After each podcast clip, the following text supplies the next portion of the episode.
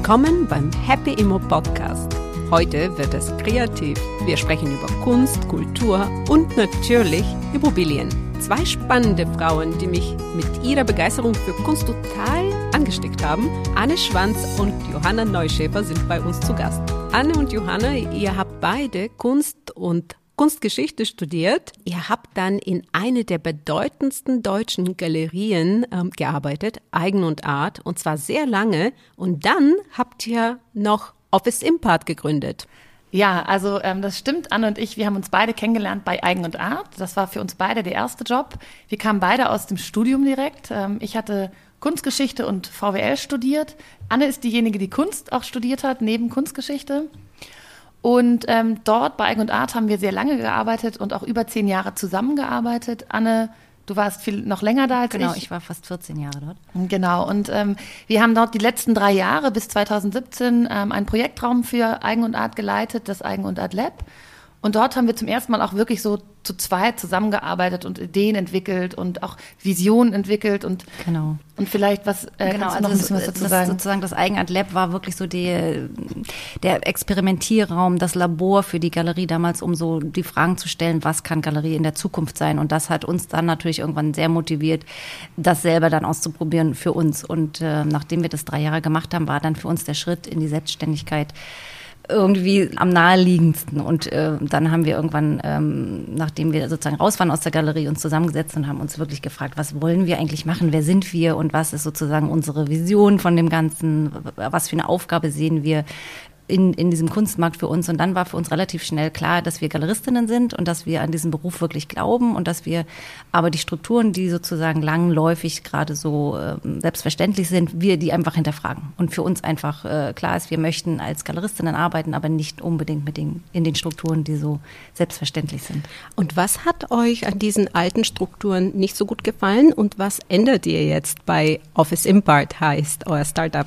Also für uns äh, war, glaube ich, oder ist es auch immer noch ganz klar, dass Digitalisierung und Globalisierung wirklich ähm, ähm, mind-changing sind. Also dass es auch nicht nur heißt, wir haben jetzt alle irgendwie ein iPhone und wir arbeiten mit Instagram, sondern es heißt wirklich, dass es grundsätzlich etwas in unseren Verhaltensweisen ändert. Und das wollten wir einfach spiegeln auf die Struktur unseres Unternehmens. Und das ist etwas, was in der Galerieszene noch einen Weg geht, sag ich mal.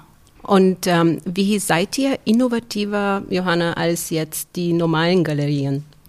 Ja, also es gibt bestimmt so einige Dinge, die wir sehr klassisch auch machen. Wir haben ja KünstlerInnen, mit denen wir arbeiten. Wir bauen deren Karrieren mit auf. Wir begleiten die auf ihrem Weg. Und das ist natürlich etwas, was der Galeristenberuf generell immer schon hat oder in sich hat.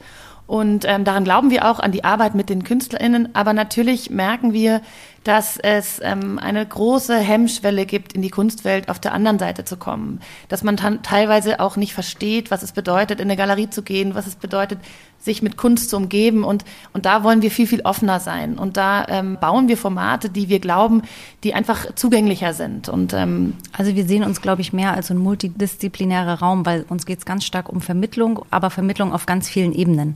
Und das kann analog sein, das kann aber auch digital sein. Wir haben viele Digitalformate und versuchen gar nicht mehr so zu trennen zwischen dem einen und dem anderen, sondern versuchen wirklich über die Inhalte zu sprechen und gucken, was, das, was die beste Möglichkeit da sein kann. Das begeistert mich auch. Als ich bei euch war, wir haben uns ja über die Maru Winnecke kennengelernt, ne? Mhm. dann war ich zum ersten Mal bei euch in dem Space, was ihr immer noch habt, ja. glaube ich.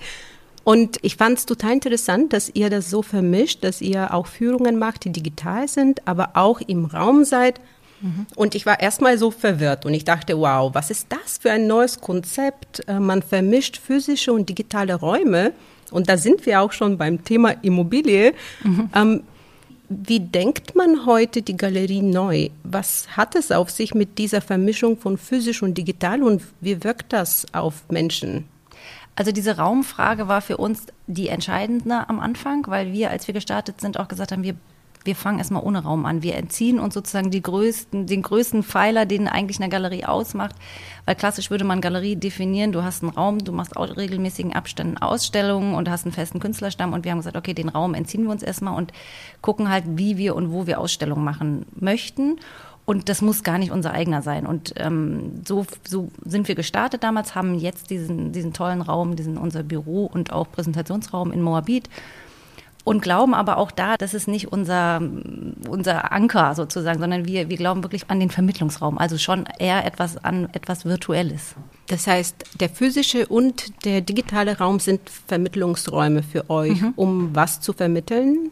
Ich glaube eigentlich tatsächlich die Kreativität der Künstler, also ähm, die Vision der Künstler, die, die Haltung der KünstlerInnen, die sie in ihrer Arbeit mit vereinbaren und natürlich auch diese Wertigkeit von Kunst und Kultur für eine Gesellschaft. Also dass, dass das auch Werte sind, die ähm, vielleicht auch gar keine Preise zwingend haben, sondern ja irgendwas mit einem machen und ähm, ein Bereichern ähm, mit Dingen, die vielleicht äh, man in der eigenen in der eigenen Karriere oder in, in dem eigenen Sein gar nicht so hat. Und ähm, diese Vision, ich glaube, das ist diese Vermittlung der Ideen von den Künstlern, die man ähm, weitergibt und die Wertigkeit dazu. Was auch spannend ist, ist, ihr begleitet die Künstler nicht unbedingt genauso wie eine Galerie, wenn ich es richtig verstanden habe. Ihr habt vielleicht nicht so ganz feste Verträge mit den Künstlern. Vielleicht könntet ihr das auch erläutern, wie ihr mit Künstlern heute arbeitet.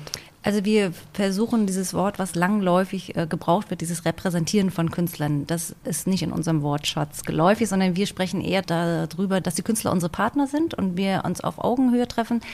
Wir haben aber Vereinbarungen mit den Künstlern, die auch schriftlich sind, äh, wie wir zusammenarbeiten wollen, was ganz für uns normal ist. Da steht genau das drin, wie wir zusammenarbeiten und das ist für beide Seiten irgendwie eine gute, gute Balance und ähm, es gibt Künstler, die wir sehr eng begleiten, also mit denen wir fast täglich telefonieren und die wir wirklich auch in Ausstellungsprojekten, die sozusagen nichts mit uns zu tun haben oder die in anderen Häusern sind, begleiten und mit denen wir sehr viel über die inhaltlich auch über die Weiterentwicklung der Arbeiten sprechen, also wie jede andere Galerie auch. Und mit manchen Künstlern machen wir nur Einzelprojekte oder nur mal in speziellen Zusammenhängen äh, halten wir Rücksprachen.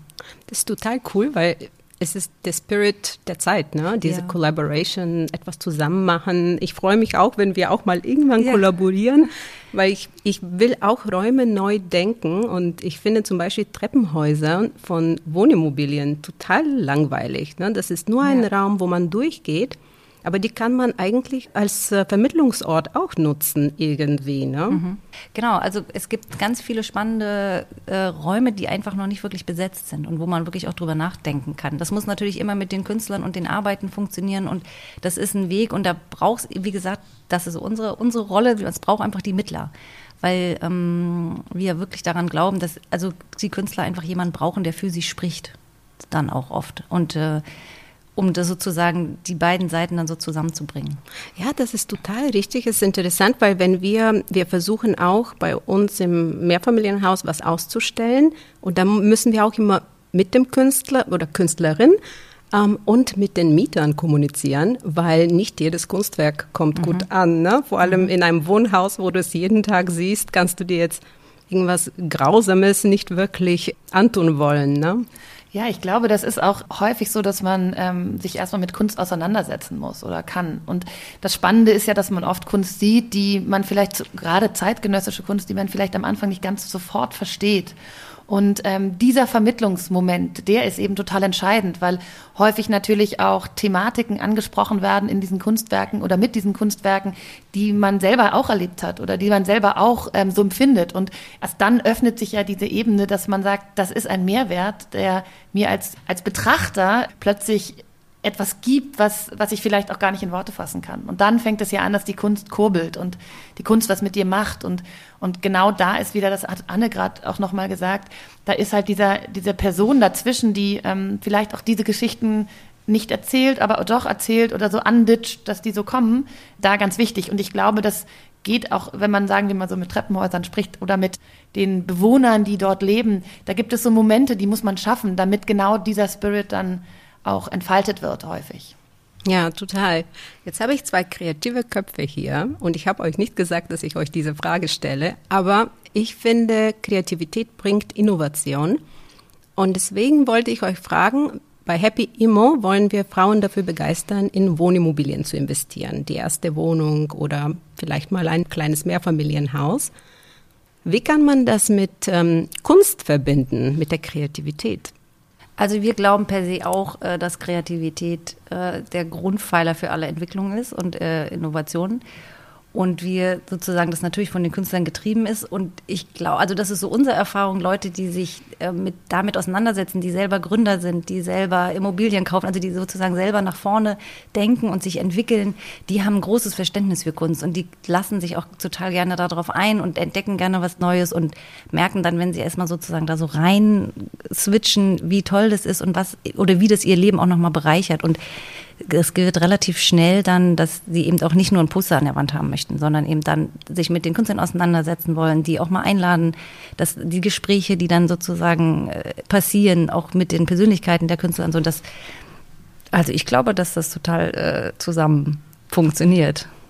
Ich glaube auch, dass es dieses sich trauen, sich trauen, etwas zu machen, was man vielleicht am Ende, am Anfang nicht versteht oder was man nicht weiß, wo es hingeht. Und das ist ja das, was ähm, Künstler auch machen oder häufig auch ähm, mit ihren Arbeiten ausdrücken, weil eben man versteht nicht zwingend sofort den ganzen Inhalt ähm, von künstlerischen Arbeiten, die man vor sich sieht. Und das bedeutet, man erahnt es oder man ähm, wird getriggert und, ähm, und man traut sich dann zu sagen, ich habe es zwar es gefällt mir, ich verstehe das irgendwie und ich verstehe auch die Reibung, ich mache das jetzt. Und ich glaube, das ist eben genau diese, diese Hemmschwelle, die man machen muss oder die man haben muss, um zu sagen, ich mache jetzt was, das klingt verrückt und ich kaufe mir jetzt ein Haus oder ich kaufe mir jetzt äh, eine Wohnung oder ich traue mich jetzt ein Projekt anzugehen, was ich, wo ich den Ausgang noch nicht weiß. Und da ist genau das, was, was Anne, glaube ich, auch gerade schon gesagt hat.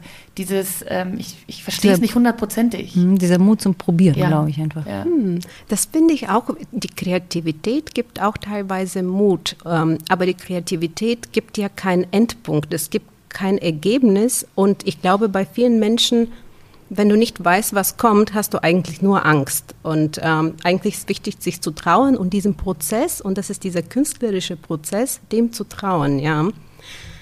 Ich weiß, dass viele Leute sich vielleicht neben Poster auch Bilder kaufen, aber viele haben so eine Schwelle, weil das so ein elitäres Produkt ist irgendwie. Ne? Alle denken, oh, Kunst ist so teuer. Und das finde ich interessant an euch, dass ihr das Thema Kunst nicht so elitär darstellt und viel nahbarer. Hm. Würdet ihr jungen Menschen empfehlen, in Kunst zu investieren? Also wir würden auf jeden Fall empfehlen, Kunst zu kaufen, mit Kunst zu leben.